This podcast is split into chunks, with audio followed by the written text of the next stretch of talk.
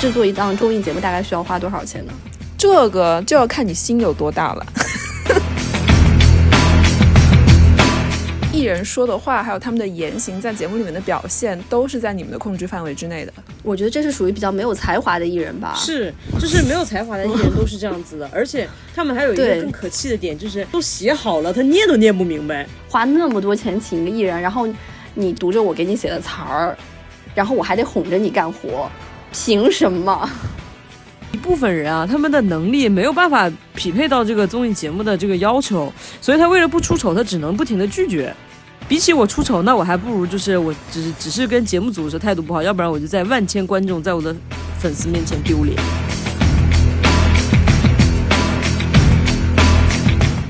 你们会觉得就是你们现在从事的这个行业，你们的年纪有点 too old 吗？我觉得体力上来说是有点 too old 的，但我只是 old 了而已，我有错吗？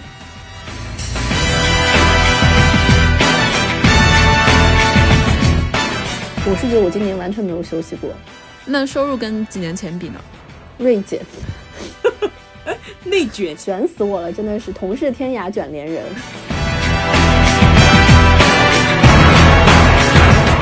什么样的人会来做节目导演这样的工作呢？就是家里也不穷，也不指望着你飞黄腾达赚钱养父母，你也有稍微有一点点小的艺术修养，但是呢，才华又不到成为。电影导演的人，好伤人啊！Hello，两位，好久不见了。你好呀，你好，我是周周。我刚刚说两位是分别是 River 跟满堂。满堂终于回来了，我们的听众都很想你呢。对啊，倒是给我举出一两个例子。如果不念留言，我现在就走了。有听众二四八六七四五说：“哇，满堂去哪里了？好想念他的声音啊！”这个二四八六什么组就是你本人吧？才没有，我有名有姓的好吗？但真的有啦，有。我说对，我说你要不要插播个新闻？对，一定要插播一个重大重大 breaking news，就是阿莫顺利生产了一个非常冷静的天蝎宝宝。对，非常冷静的人类幼崽。远在德国的我，跟他隔着七个时区，我都能感觉到，哎，上一分钟不是还在跟我们说破了羊水吗？然后一路感觉是在文字直播，然后突然一下。他就说：“哦，已经生出来了。”说：“我 真的跟我想象中的完全不是一回事。”好了，你要不要赶紧进入今天的主题啊？嗯，然后那我们就直接奔今天的主题。今天的主题呢，是因为最近 River 跟满堂都在投身于两个呃，好像现在在大陆非常红火的两个真人秀节目，是吗？然后我感觉就是根本都很难在网上抓到你们的行踪，根本都没得休息。就正好我之前也有大概这样相相似的经历，我们就聊一下一档综艺节目到底是怎么诞生的。我觉得我们要不要先给大家介绍一下一个综艺节目大概会分一些什么组呢？你先介绍好了。我觉得就是组里面被万人羡慕的一个组，应该就叫 Follow PD 组吧。就感觉所有的人的做的工作其实都是为他们做准备的。因为他是直接跟艺人沟通的，follow PD 就是他 follow 的是艺人，所以其实他们的作用还蛮明显，他们就是那个在艺人的背后控制他们的那个人，可以这样理解吧？对，其实 follow PD 组应该是更多的是有点相当相当于一个是现场的编剧嘛，他们会根据现场不同的情况，然后可能会给艺人一些提示，指导艺人去干一些有可能会发生剧情的一些走向嘛。但是你不觉得现在我们的一些 follow PD 通常会把自己的定位跟异统混为一谈吗？对，我觉得就是异统跟他们其实蛮相像的。异统是艺人统筹的意思。对对对，对，一统是一人统筹，因为他们是从就是整个项目从前期就开始介入嘛，就是他们要去跟这个艺人沟通，然后包括所有的细节的需求。其实 Follow PD 有蛮多的事情是跟一统先去确定，然后通过一统再去跟艺人那边团队那边再去进一步沟通。他们有非常多沟通的工作，很很可怕。我听上去就觉得很很可怕。其实这个工种蛮有意思的，就是我感觉在几年前的话，其实是是不存在这个工种的。就是你比如说你要需要邀请一个艺人来参加节目，你直接就是跟他经纪人或者是怎样的各种沟通方法把他邀请来，顶多就帮他安排一下酒店或者是安排一下车就好了。但是因为现在的这个艺人的地位在节目制作中越来越重要，所以他各方面的要求都变得非常重要。而且我不知道为什么，就是只要是现在国内的一些综艺团队里面，只要是跟艺人直接对接的一些工种，瞬间就会觉得自己的地位也随之提高了。我不知道为什么，是我自己一个人感觉，还是你们都会有？对，然后导演组有时候导演看他们就想说啊，我们每天都累死累活的，然后你们一同组就跟着艺人吃香喝辣，也会有这样的一种看法、或者是偏见吧。是，但其实一同组也很累，他们也很想晚上回去休息，然后但是晚上陪艺人吃饭吃宵夜。所以你们是不 enjoy 跟艺人一起吃宵夜的是吗？就是我觉得一同这个行业就是蛮适合那种年轻人，本身对明星就有一些热情的，就是做久了的话真的会疲劳掉。其实我觉得最惨、最累、最辛苦的是执行组。嗯，执行组它其实就是负责把编剧组想到的一些内容，然后真正的去落地。比如说涉及到的场地啊、道具啊，包括 NPC 啊什么的，都是由执行组去负责真正把它落地去执行的。嗯，执行组就有点像是一个交通枢纽的一个中转站一样，就任何其他的组都要对接到执行组这个地方，然后它等于就是像一个中央处理器一样，处理无数的信息，然后再把无数的信息发出去。在这里面就要提到另一个组，叫做编剧组。基本上我理解的执行组跟编剧组的关系，就是编剧组想了一个他们认为很屌、很厉害的 idea，然后跟执行组说：“你帮我去落实一下。”然后执行组去外面跑了一圈，回来说：“哎，这个不行，搞不定。”然后编剧组说：“嗯，那我们另外再想个 idea，你再去帮我搞定。”然后执行组回来说：“嗯，这个可以，但是要打个折之类之类的。”我觉得一一来一往，好像一直是一个这样的关系。对，所以，我我觉得所有的工种都应该先去做一下执行组，再去做其他的工种会好很多。好的，River，你既然已经话说到这一步，你就来直接告诉我们，你有没有跟编剧组的导演吵过架吧？有，我现在其实就是在编剧组。对，但是我觉得没我我这边没有碰到你那么那么严重的问题，因为我们人比较少，然后就是编剧跟导演们本身就挺熟的，而且呃这些编剧本身以前也就是做导演的，所以就是大家的问题都会是一起去解决，然后就是想的时候就会想到后面执行的问题。我觉得还有一个团队里面很重要的一个组叫广告组。哇天呐，哦可怕，商务组，商务组应该是就是就是所有组里面人最讨厌的一个组。对。但他但但是你又你又离不开他们啊，他们就是很重要的。对，而且商务组这个人的态度真的太重要了。如果这个人和甲方一样讨厌，我还等着吃瘪吧他。我我们叫广告组嘛，就广告组他是负责的是所有广告商他们的需求或者他们的物料怎么摆放，在哪里出现什么的，出现的时间有多长，这都是广告组的人需要去盯的。他跟执行组或者跟编剧组之间就会产生很大的矛盾，因为其实有一些场景里面。明明是一个古代的场景，你突然出现了一个，比如拼多多，就会觉得很奇怪吗？我们之前就是有一个商务导演，他就离职了，然后他说他去结婚了。后来有跟他有一些私私交，我就问他说：“你是要去结婚？”他说：“我没有要去结婚。”然后我说：“那你怎么了？”他说：“我要累死了。”他说：“ 他说我每天晚上跟客户撕逼，大概撕逼到三点钟，就是因为客户的要求总是无穷无尽的嘛，因为就是对对客户这个是非常痛苦的，然后转头过来再要就是跪着求导演组。哦，讲到这里，我就可以介绍一下我们现在的这档节目。我们现在这档节目应该算是，我觉得国内现在 对广告商最友好的节目了，因为我们整个节目的模式就是在满满足广告商提出的各种需求。因为它是有有六个艺人成立了一家，其实就相当于是广告公司的一个公司，所以它它这家公司成立的目的 就是去帮广告商解决各种各样的问题，然后由艺人来提对提创意，帮他们拍各种各样的广告。所以你们整个节目组就是一个巨大的商务组，对我们整整个节目组就是一个巨大的广告营销公司。但 tricky 的地方就在于说，我们明明是这么一档广告商友好的节目，但我们却招不到钱。所以你们现在还没有拉到赞助是吗？我们这个节目提出了一个非常大胆的模式，就是由艺人直接去跟金主去沟通，说你能不能给我投点钱什么之类的。但是我们在真正执行的过程中，就发现没有金主愿意直接去跟艺人谈。对呀，太大胆了！艺人的沟通能力，亏你们能相信。对我，我真我真真实听到一个例子，就是当时我们在一个园区里面举办了一场广告招商会，这是剧本要求的内容哦。然后当时园区里面也有几有也有几个就是业主，他们是真的带着真金白银去到了现场，打算真的要投这个节目的。但实际出现的情况是，他们根本不知道艺人在说什么，也不知道艺人到底要干嘛，所以他们就带了钱之后就回去了。对啊，艺人可能连个 PPT 也讲不清楚。嗯，那我们基本上是不是差不多就是组，可能就这些组了，还有制片组。制片组很重要啊。如果是制片组做的不好的话，真的会给你的整个这个这个录制带来非常大的困扰。就比如说我要派车，我就说我要派派车，他就会问你，你你要派几个车？可是我都告诉你多少人了，你不知道派几个车吗？哦，那就是你的不对了。因为我常年作为一个就是呃跟摄像沟通的一百多个人沟通的，然后我要代表这一百多个人去跟制片组沟通，所以我真的能够理解制片组他们的辛劳。就所谓的制片组，他们具体的工作其实就是管这么大一个节目组，最少可能嗯七八十个人，最多可以到两三百多个人的这么节目组，他们所有人的。住哪里吃什么，然后在录制对对需要用到哪些除了道具以外的这些食物。所以他如果你要跟他要车的话，你跟他说五个人，那五个人你可以要两辆车，也可以要五辆车呀。说到这里，我就要我就要我就要再次强调，我觉得所有工种里面最累的就是执行组。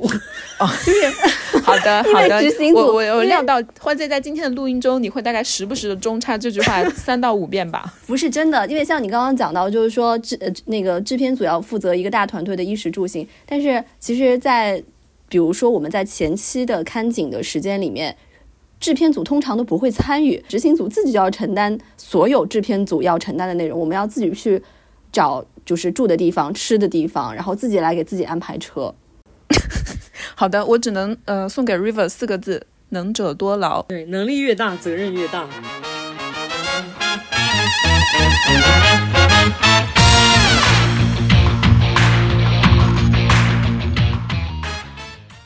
你们现在就，即便已经到了二零二零年，马上要进入二零二一年了，每一次的录制还是这样通宵的赶工，对吗？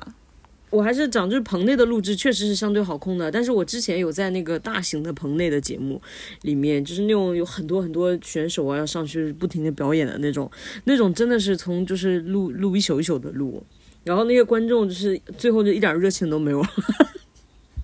因为观众们啊，刚开始很新鲜，说哇，我可以看节目，可以看到明星。然后后面就是八个小时过去之后，他们只想回家。然后这也讲到为什么你们一档节目要录八个小时啊？就是当时因为因为艺人的档期什么东西，他只有这段时间有时间，你就必须在这个时间里面集中把它录完。嗯，所以一切都是围围绕着艺人来转的，是吗？有有一部分原因了，然后还有一部分我估计跟总导演的习惯也有关系。有的人就是喜欢晚上工作，也不是啦，是因为他嗯前一天晚上工作到太晚，其实这是个恶性循环嘛。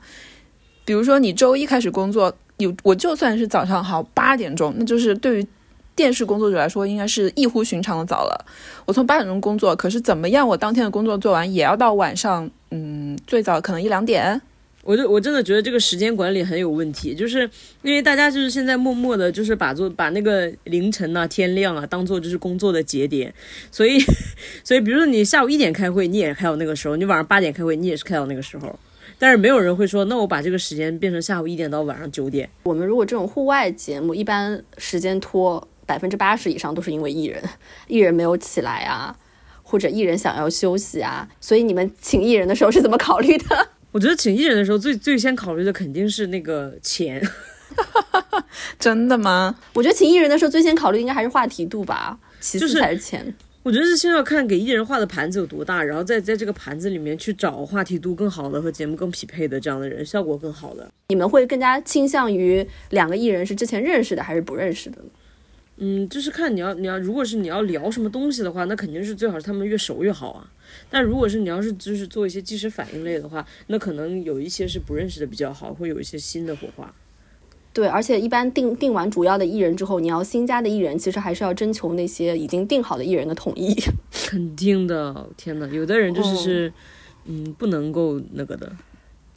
哎，你之前有没有遇到过？就是比如说，有些比较大牌的艺人已经定好了，但是你们比如比如说想塞一些新的艺人进去，但大牌的艺人不同意，这样的事情有吗？嗯，那我倒没有碰到过。我有。他不同意的原因是什么呢？就可能有一些是之前早年有些过节，或者有一些艺人是可能早些年有一些污点，就比如出过轨啊或者什么之类的话，那其他的一些主要的艺人如果有意见的话，可能也是会有问题的。哦，粉丝们会说这是叫爱惜羽毛，这是李小璐到现在还没有上任何综综艺节目的原因吗？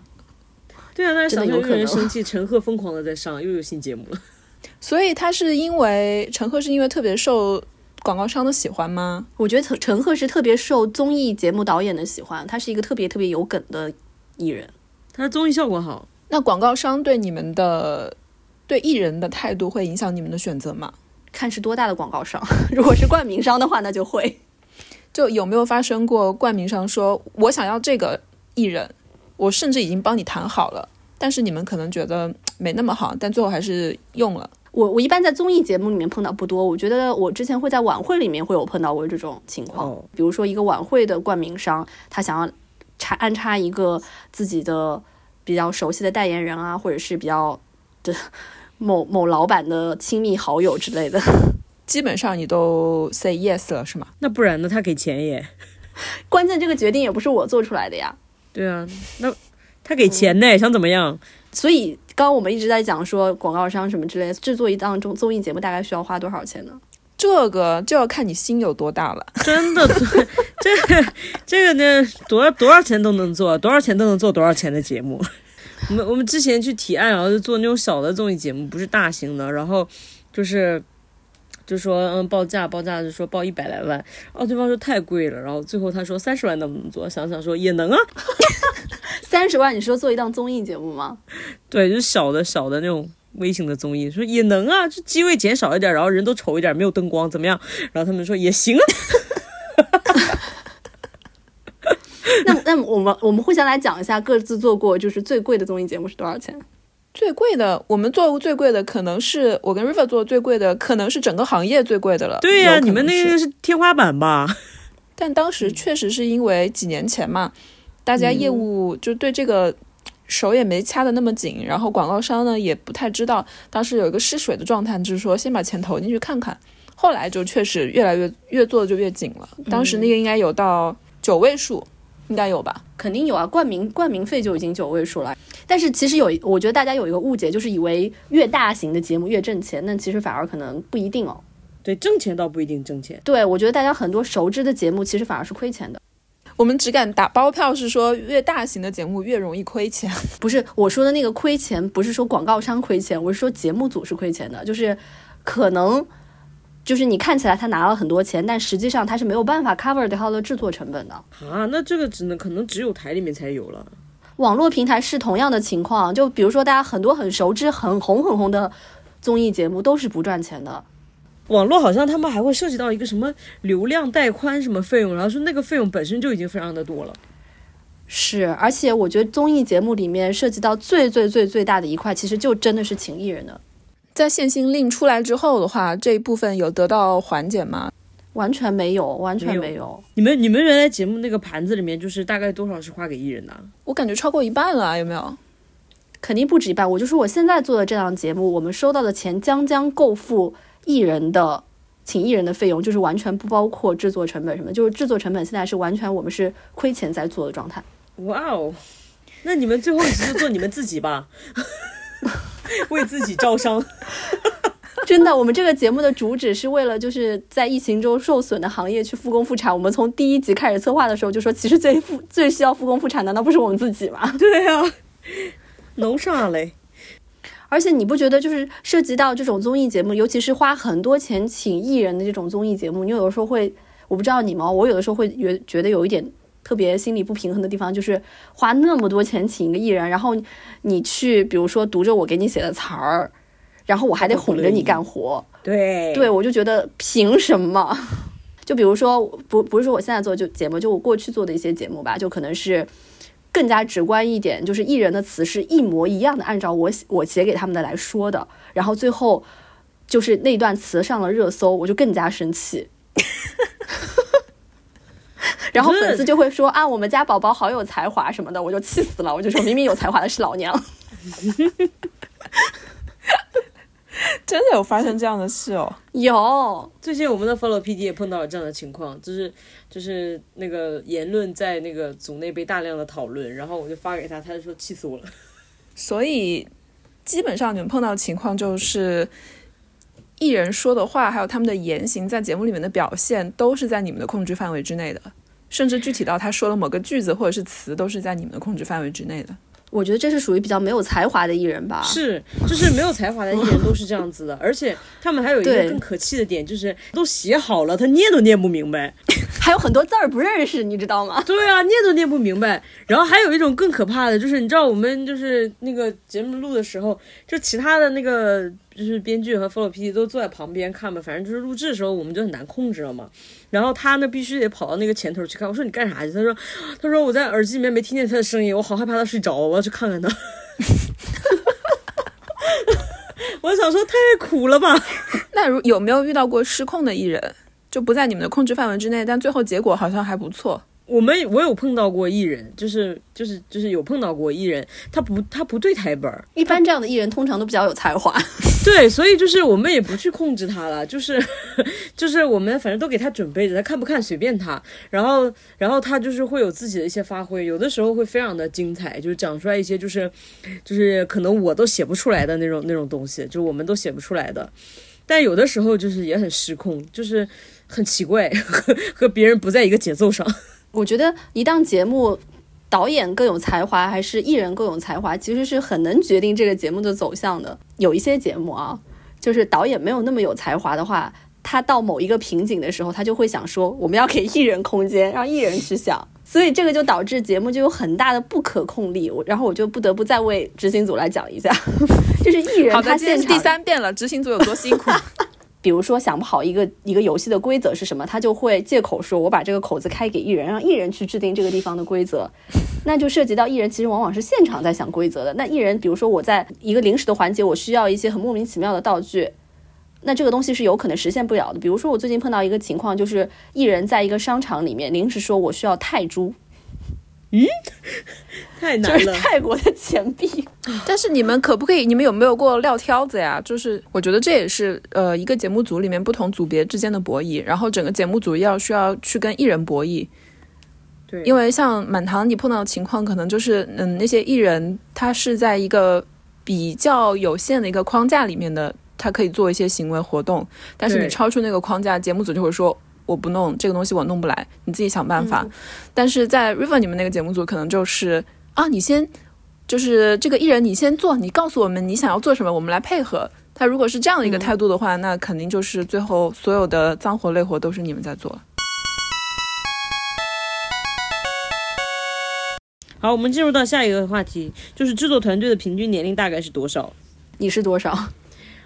我的天呐！我跟你们说，我现在出来才发现，就是现在嗯的人有多年轻，就是可能大家也看出来，我的年龄已经到了一个不可问的年龄，都没有人问我的年龄。可是你看着还是很年轻的。没有，我就觉得跟他们有非常大的年龄代沟，就是都是九七九八的，就是九五后。然后我就想说，啊，九七九八，香港都回归了，你们还没出生，然后现在都出来工作了。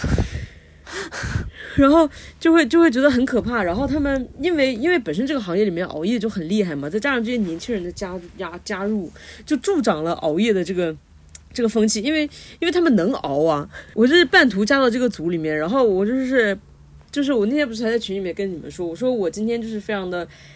紧张，就是已经我就是打起万分的精神，但是我不不是在 focus 在这个会议的内容，而是 focus 在我自己一定不能先睡着，就是在开会的过程中一定不能睡着，显得我自己老掉了，非常的心酸，感觉就是每次到熬夜的时候，就是就觉得天呐，就全场是不是只有我一个人不行了？就是我们前两天，我甚至就随口说出了四大天王，他们想了好久才想出四大天王到底是哪四个人。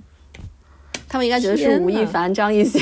对啊，我想说四大天王 你们不知道，但我觉得有一个工作特别特别适合年轻一点的导演去做，就是后期花字。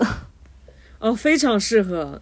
他们那个梗比我们多多了。对我之前就是也有做过小节目的时候，我们因为就就这么几个人就在那边想，然后我每次想出来一个，他们就说 too old。你们会觉得，就是你们现在从事的这个行业，你们的年纪对于现在做的事情来说有点 too old 吗？我觉得体力上来说是有点 too old 的了，就是跟不上上真的。跟不上，我我甚至前两天就是我不是新到这个团队嘛，然后然后我们录完像之后，就是好不容易跟大家熟了一些，大家说要不去试试海底捞，然后我就最后就说算了，我不去了，我在家睡觉了，然后就说就是老板也去了，然后就整个就全场就觉得这个新来的人好奇怪，但我只是 old 了而已，我有错吗？那你的心态是怎样的呀？我的心态真的非常的复杂，就是就是像我，我其实挺挺好强的，然后我到这个地方然后就讲不上话，就有些嗯不是很很开心。主要主要是讲不讲话不开心这个事情就算了，主要是他们老拖拖拉拉的，我就非常想就是从当中弹出来说，你们快点给我闭嘴，赶紧把这个弄完，然后要回家睡觉。然后，但是又基于我是一个新人进刚进来这样的角色，我觉得我就没有办法去做这个事情，所以我就是。就这点上让我挺挺尴尬的。你这个让我想到了我呃，我刚入行的前几年，当时我们还在做新闻节目的时候，但是也是一个这种比较长时间的棚内的录制。然后那时候也是空降来一个，好像从其他的行业过来的一个年纪比我们明显要大一截的同事，男同事。当时我们可能还不到三十岁，但是那个男同事已经是儿子都已经上小学了，就是明显看得出来他跟我们的社会背景什么都不同的。然后，嗯，当时我们对他也有点那种，就明显的就会有个区隔。就开完会以后，私底下就会我们自己就小聚啊，或者是什么，然后他就要回家，回家去跟老婆孩子团聚了这种感觉。然后有时候我们有一些想法讨论的时候，就他说出他的想法，我们都会就是 too old，就是 我觉得这个跟你年纪没有关系，这跟性别有关系。但是你就会觉得说他的思想可能会有点老旧啊，然后体力上确实也有点跟不上。因为当时我们在办公室工作的时候，就是下一到下午一两点两三点，他就会开始睡着了，然后可以听到他打呼的声音，就是和我一样吗？就是我在坚持不睡觉。然后但现在想起来好像哎有点苍凉。想到他当时的情景吧，我觉得，我觉得我没有到他那么严重啊，因为我跟就其他人的融融合上面就是没有什么太大的问题，嗯，然后我的想法的话也没有就是很落后或怎么样，反而我觉得就是因为因为我觉得因为我们这个节目不是完全 for 非常年轻的人，嗯，就是或者他需要一些社会阅历的，所以所以就是有一些事情可能他们那个年年纪想不到的，我会有一个补充的视角出来。对，我觉得其实像你这样的就是有。社会阅历的，有一定社会阅历的，然后你各方面的经验都比那些二十出头的、二十五六岁的人都要足的。其实你应该是节目组有你犹如有一宝这种，因为你在职场上的经历都比他们要足。其实你可以给他们很多的这种 idea 也好啊，或者是去跟艺人沟通的方法也好啊，这都是很宝贵的资源啊。就但是你就是新到一个团队，你总要经历一个就是磨合，还有就是获得信任的这个过程嘛。我我就是很好奇，就是说就是说，你看这些新入行的或者是当打之年的这些，你说你所谓的就是在嗯综艺节目当打之年，其实好像都是。二字开头的二十几岁的，到了三十多岁也有一些，然后到了四十多岁的就更少了。就那些人，他他们都去哪儿了呢？我觉得应该有挺多人因为体力原因离开了这个行业。不是我说什么，是真的。因为我前两天就碰到一件非常心酸的事情，因为整体大家不都年纪非常年轻嘛，但是我们有一个外聘的编剧，然后他就可能我估计他和我差不多，然后他就已经结婚生孩子了，然后那天晚上开会，我们就开了通宵。然后开了通宵到早上四五点的时候，我们就回去准备睡觉了。然后他说：“哎呀，那我就别睡了，我六点钟要送孩子上学了。” 我当时就想说：“哦，我都快哭了。”我觉得是不是还有个原因，就是你随着年龄的增长，你有你在心理上是会有要求，说我跟这个年龄相匹配的话语权的。当你没有拿到这个同等的话语权的时候，你其实在里面是会非常的不舒服的。嗯，是。就是我现在也有一点这样的感觉，但是我就觉得，因为我刚过来，我就觉得还好。但是如果是这个状况持续蛮长时间的话，我估计我也是吃不消。所以我觉得年龄大的很多人，如果是没有当到总导演这个 level 的话，可能他自己也就慢慢的退出来了，因为你很很难嘛。你你如果还是在一个比较基层的岗位，然后一些年小年轻人就是受不了气，都可以指对，就可以指着你的鼻子说你的时候，那你心理上是很难接受的。但是我觉得我有我有明显感觉到我身上的就是这种气场跟他们是不一样的，就是那种你知道被社会蹂躏过的那种气场。我前两天还看到就是就是平台和他们在里面吵架，然后最后就是大家在一度尴尬的情况下，然后是我。我就站起来说：“我说，哎呀，那要不然就是这个事儿，咱们这么这么怎么怎么怎么样？然后就是就是我现在已经开始承担这种这种角色了。就是我以前都是去吵架的人，现在我已经开始就是做那个打圆场的人了。天哪，你说是不是？家有一老，如有一宝。但是我我自己是这样觉得的，就是比如说我在更年轻的时候，在做那个就是我跟你都做的那档综艺节目的时候，我比如说我大半夜去让我盯个道具，我心理上不会失衡的。但你如果让我现在这个年纪，你让我大半夜去等一个道具，我是会拒绝的。是，就我我会觉得我我的精力不应该花在这么不重要的事情上。就比如说满堂，你现在让你大半夜再去拦铁马的话，你你还会愿意吗？我就是看这个铁马多重要吧。这个铁马要是很重要，没有他那个就是艺人会受到伤害的话，那我也愿意去拦一下吧。但是我可能就会打电话说，你们年轻人先上。是的，是的，我现在真的，比如说要通宵等一个道具或者要测试的话，我就会默默的找年轻人们去。而且，其实我现在主要是从就是就是我现在考虑的问题，已经不是说就是今天晚上这么晚了，然后要不要去的问题，而是我又想说，为什么今天晚上会这么晚了，然后这个事儿还没弄成。我就会对对对，我也是会这样子，我也是会这样子的。对啊，我就会觉得说你们那你们之前在干什么呢？为什么非得等到现在弄呢？所以就是这个是我就是有一些不是很开心的地方。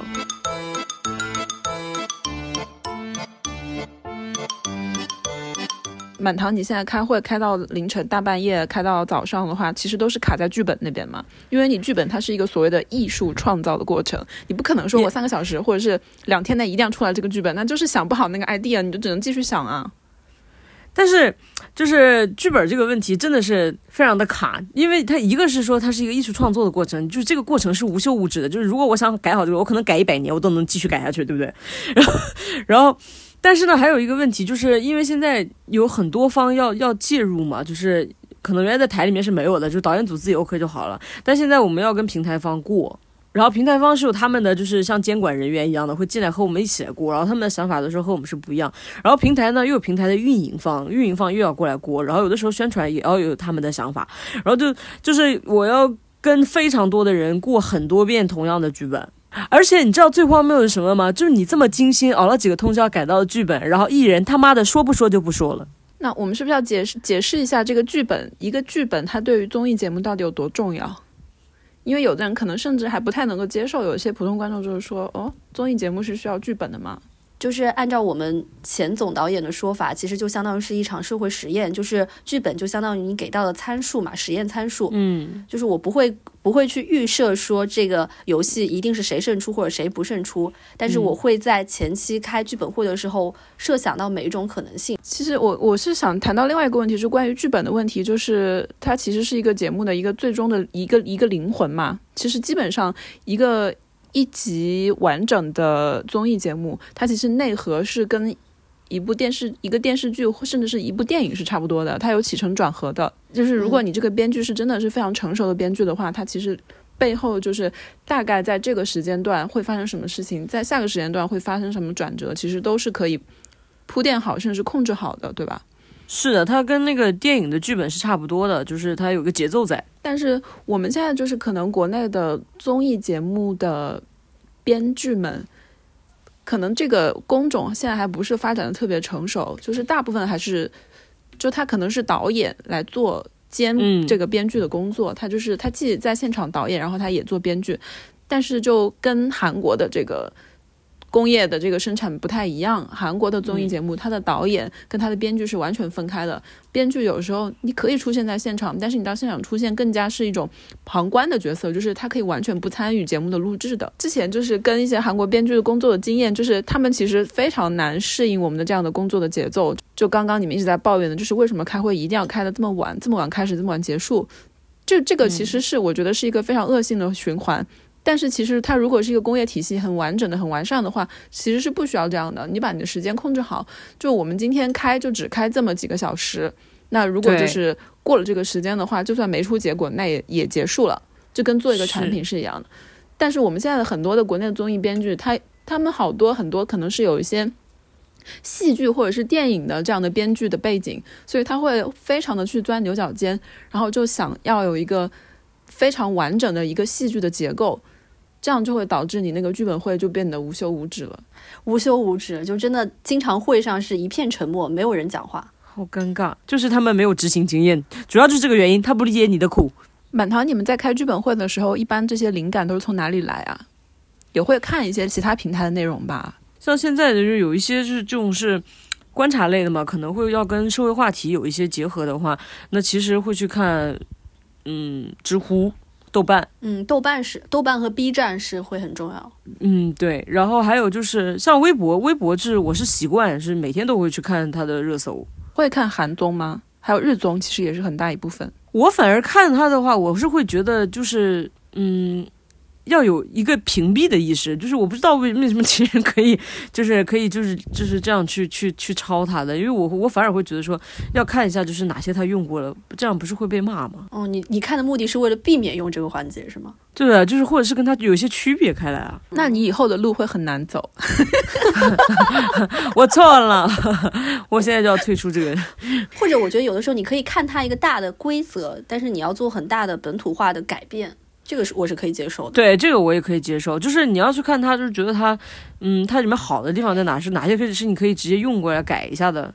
但你不要就是直接去，我是觉得直接就把那个拿过来用的话是有点有点可耻。对啊，我也承认是可耻。可是你如果不这样不这样做的话，那你真的是想不出来 idea 啊！你没有好的梗怎么办呢？那说明你就不适合做编剧这个工作。我印象中，韩国的编剧综艺节目的编剧，其实在他们整个节目的地位是非常高的。就是首先是他不能是一个社会阅历很浅的人，他必须知道，他对这个社会的现在大概一个概况，就是我们现在社会上大部分人群在关注什么事情，他其实是要有一个这样类似的像新闻记者的一个这样的思维的。是，然后就是他要看很多无数的，就是电视剧跟电影。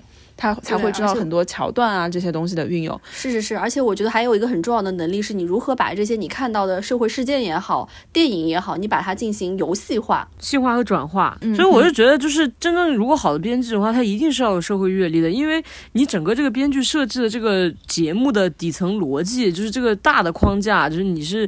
基于什么出发点啊？你要展现什么？就这个就是最基本的价值观，这个东西肯定是你要跟整个社会是有连接的。其实我倒未觉得说一定是好的综艺节目一定要输出价值，你让人看了有一些愉悦的感受，或者是能有一些心情，我觉得也是好的。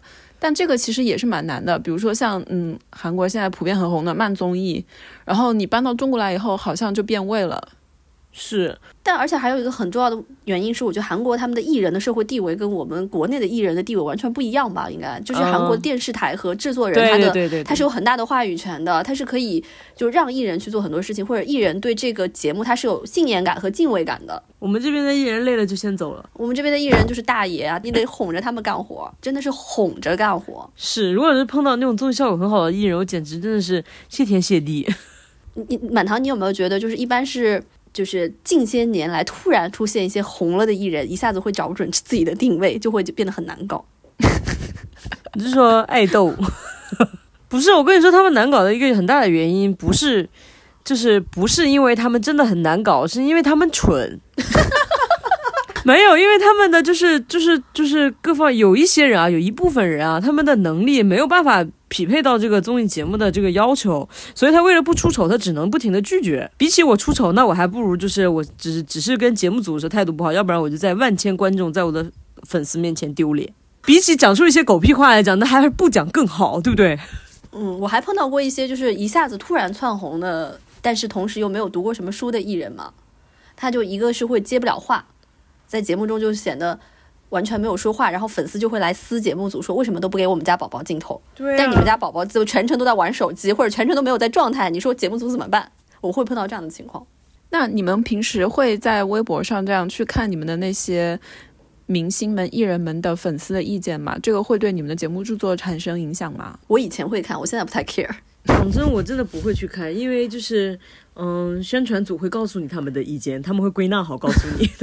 那你在开剧本会的时候，会把这些意见都融入到里面去吗？比如说更照顾一下谁，或者是更给谁更多的机会，或者说有有的时候，就比如说有一些艺人表现机会很少，那你可能在下一集的，就是综艺安排上。可能会比如说让给他一个特别特别重要的角色，就是比如说他是一个卧底哦，对，他能得到更多节目组信息的一个人。你们在录这个节目的就这么多年录节目的过程中，有没有发生过发生过的最惊险的事情是什么？我发生过一个比较惊险的事情，就是一个让艺人去高空擦玻璃的，因为当时那个那个擦玻璃的车，它应该是理论上只允许有两个人，最多两个人在上面。但我们当时好像是除了一个艺人在上面之外，还要一定要有一个摄像在上面，然后同时还要有开那个车的工人在上面。三个人的总重量是没有超过它的那个车能承载的总重量的嘛？哦，对。但是你你还是觉得很危险吧？尤其是当时我记得是一个韩国的摄像，就特别的拼嘛。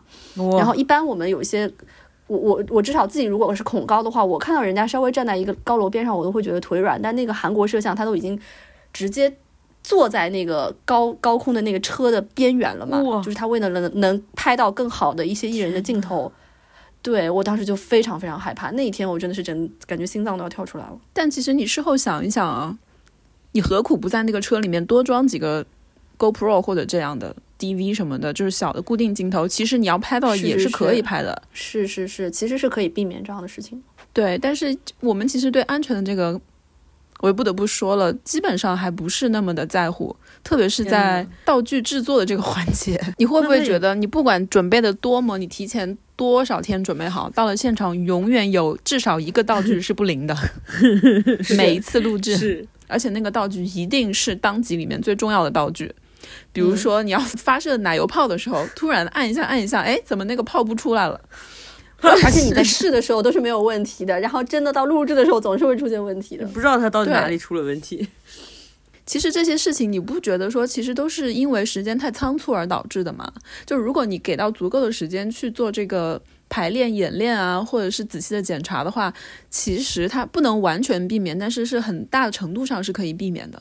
哦，但是我觉得是一样的。我觉得你这个排练演练也是无休无止的。我也觉得是一样的，就是哪怕你给了很多很足够的时间，就是各个环节会觉得想说，哎，反正还有这么多时间，大家都会开始拖。对，然后最后干活还是那几天，最后永远干活就是大力出奇迹的，就是最后那两天。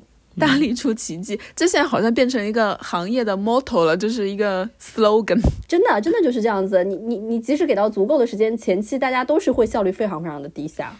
真的，我真的是这种深深刻的有感觉。我觉得连包括剧本都是这样。如果就是这一期时间长一点，前面大家都在摸鱼。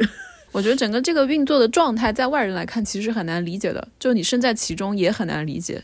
内卷吗？你不要什么都倒上内卷就特别是在去年高以翔猝死的那个事情发生以后，当时是这个整个的嗯行业行业的生态行业的生态其实被广泛讨论的嘛。对，然后当时也有也有记者在问我，就是说你们为什么工作的这个一定要是这个样子？就你们有没有想过这个问题？我就是想过不明白呀，我就，我这我现在就暗暗的励志说，如果我当了领导，老子一定天天准时下班，想不出来就回家再想，明天再继续开会，不要在这熬着。我跟你讲，我真的觉得熬着效率很低。对，而且我就觉得你让别人熬着，就是真的很不尊重别人的时间啊。是我现在就特别大的困扰，就是我这时间我完全不知道，我都不知道明天什么安排，我就很尴尬。我现在觉得公务员挺好的。我们这个行业所有人的困扰就是你要跟朋友约，真的很难约，真的永远约不到。干嘛？我觉得很神奇的就是，你可以说这已经是不成文的规定，或者你也可以理解为它其实是因为完全没有一个行业的守则，或者是呃不说工会了，但是起起码的，你作为一个。劳动者、从业者，他的基本权利其实可能都没有办法得到完全的保障，就是你都不知道我接下来这一周或者是一个月的时间，我大概要工作多少天，你也是无法知道的。我每天要工作多少个小时，你也是无法知道的。这个在国外是不是完全不可想象？对啊，我我记得当时我们去澳洲那边参观，他们当时他们是录那个澳洲达人秀，录他们这个节目的时候，我们去参观的时候，学习的时候，他们就一进去就给我们一本很厚的。它不是 Bible，它是说这一期我们的节目里面的各个流程，就细致到我们的服装，还有化妆，还有道具，呃，我在几点的时候要做什么事情，全都写下来了。然后我就说，那如果录制的时间超过了，比如说我们今天可能他们预定的是下午，嗯，六点钟收工。我说，那如果因为什么原因录到了七点或者八点怎么办？他就说，那就要。付额外的工资呀！我记得当时我们几年前我们在筹划，就做我们那个号称可能是花费是国内的天花板那个节目的时候，我们有在筹划说可能可以去欧洲录一集。然后我们当时前期也做了一些调研的工作，后来就算了一笔账，就发现因为按我们那种调性，你录一期节目大概是要录四个小时还是十四个小时都没准的，你就无法去跟当地的人那些司机啊还有制片去谈。因为他一定要告诉他，一定要知道说你今天让我工作几个小时，几点到几点。对对对对，而且如果超过了的话，那你要付我多少钱？如果没有一个硬性的规定说我们必须要卡到某个时间结束的话，那你就永远会觉得说，那我六点收工也可以，十二点收工也可以。就是你们可以看一下，你们回忆一下，你们其实，在台里面，就是我们当时如果是就是进台的时候签的那个合同里面，其实已经都标好了，我们就是 C 类员工，不定时工作制吗？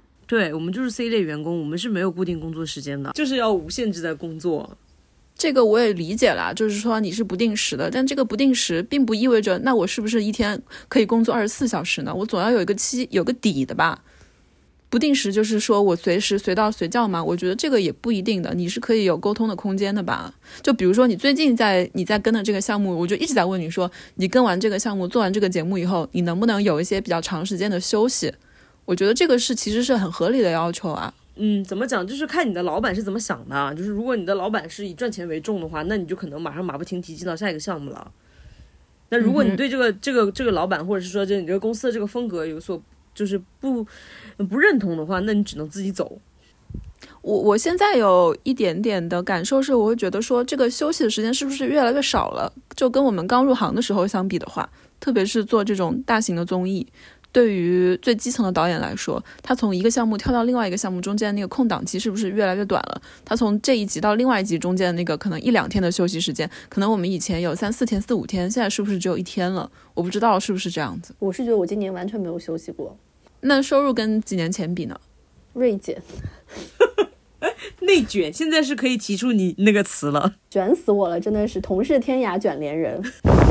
为什么会这样呢？一个是我觉得我们的节目并没有真正的在赚钱，电视台尤其是传统媒体，你现在的招商能力是远远不如前几年的，就大部分的热钱都是流向了网络平台啊。但是我又听说网络平台他们也只是在比拼谁家亏的少而已。平台它是在烧钱，但制作团队它是在赚钱的吗？你说不赚钱是不是因为呃，还是刚刚你说的第一个是？从金主广告商那边拿到的钱变少了。第二，你在明星上的投入变多了，然后最后剩下的那些应该给制作团队的就相应的也变少了。那满堂，你在嗯体制外的这种独立的制片制作公司呢，会不会经济上更宽裕一点？我的情况比较特殊了，我现在收入是没有以前多的，但因为他们是按这个这个项目结的，所以我现在不知道我这个项目会有多少。你们大概能不能猜测到或者是了解到，比如说像一个。独立的导演或者是独立的制作人，他作为一个像 freelancer 这样的录制一期节目或者是一季节目，大概能拿到多少钱？一个月算，然后稍微有一点经验的，然后就不是特别厉害的，可能也就嗯一万吧。freelancer 的话，可能他一一个月大概再多也不会超过两万吧。看，如果是特别好的话，可能可以很好用的话，应该可以。但是这个前提是他必须真的是没日没夜的工作，可能他在那一个月三十天里面，他只休息了两天。对 freelancer 这个级别的人，大家就是用死呀，钱都出了嘛，大家都是这样吗？节目真的播出之后，你们会 care 收视率吗？我会关注啊，毕毕竟是自己做的呀。但是其实。有人比你更关注啊，但是平台方关注的不行，我天呐。我自己现在有种感觉，就是有的时候你觉得一些制作非常精良的，或者你在剧本阶段投入了大量心血去做的一些综艺节目，在收视率上可能表现反而不是那么好。有一些就是像我刚刚讲的，就是编开编剧会，就是直接拿人家桥段抄出来的这些傻傻逼小游戏的综艺，反而收视率会很高。就是我碰到这样的情况下，我其实还挺挫败的。因为你像原来电视那个收视率的话，它是一个周期嘛，你这个节目看完了不是吗？但是现在它不是，它可能只看这一段儿。我之前听到过非常非常极端的一个统计收视率的方法，就是怎么样提高收视率啊？就是有台吧，有台做的一件事情，就是他们会先去调查说哪几户人家的家里面的电视是被计入收视率统计的，然后他们就会。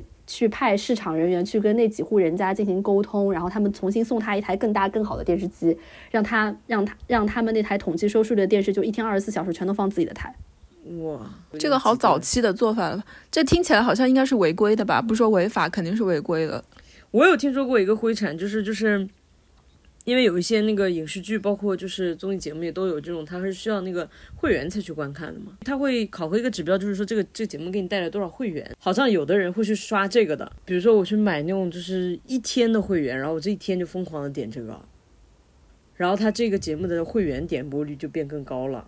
什么的，就是好像有这种产业的。River，你比较特别的一点就是，其实我们现在说网说综艺，大部分都是说网综，但是你现在就我觉得有点尴尬，就是你们做的节目还是要关照顾到电视观众的是吗？还是以电视观众为主？但是你又要年轻化，你的受众要要求年轻化。但看电视的人现在哪还有年轻人看电视呢？所以我们现在基本上处理办法就是会出两个版本嘛，就是我们的网络版权也是会拿拿出来卖，然后在那个版本上面，如果可能是会员的话，你就能看到很多在电视版本上面看不到的内容。但其实这个方法在真正执行上的时候是会有问题的，就你会发现并没有这么多人有会员。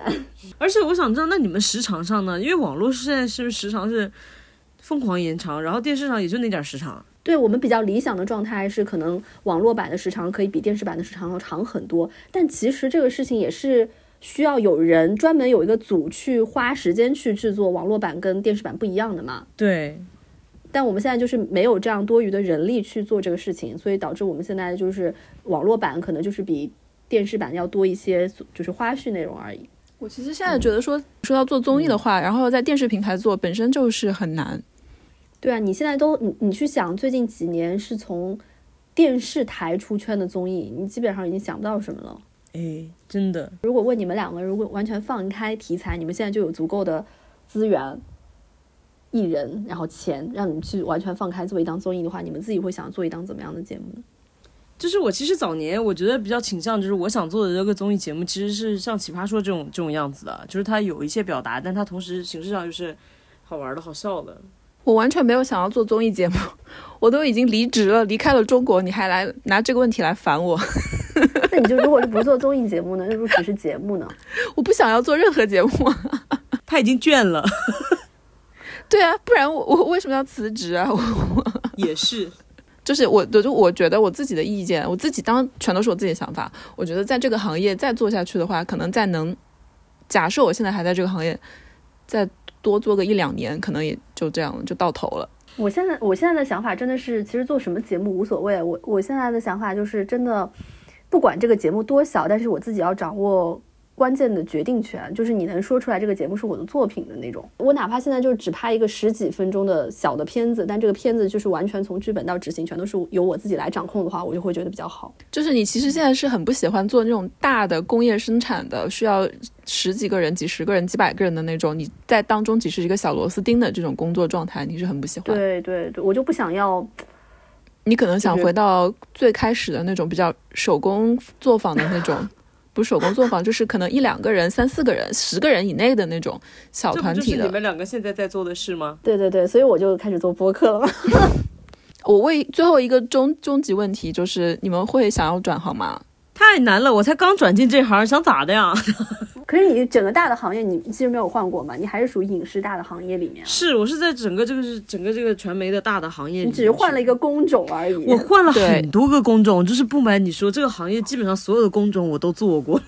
那说明你下一步就就是就是要开始当总导演了。没有，我是真的觉得就是，就是我现在觉得就是很很矛盾的事情，就是我觉得这个时间很难控制，然后也很累，但是我其实又觉得它也算是有点意思哈。你还是会有创作的快感吧，这个还是很重要的。可这个可能是最基本、最基本的动力。对，就是我就是还还还尚存，就是这个对于制作内容的这个热情。然后，嗯，但是就是只要不熬夜，我觉得都好说。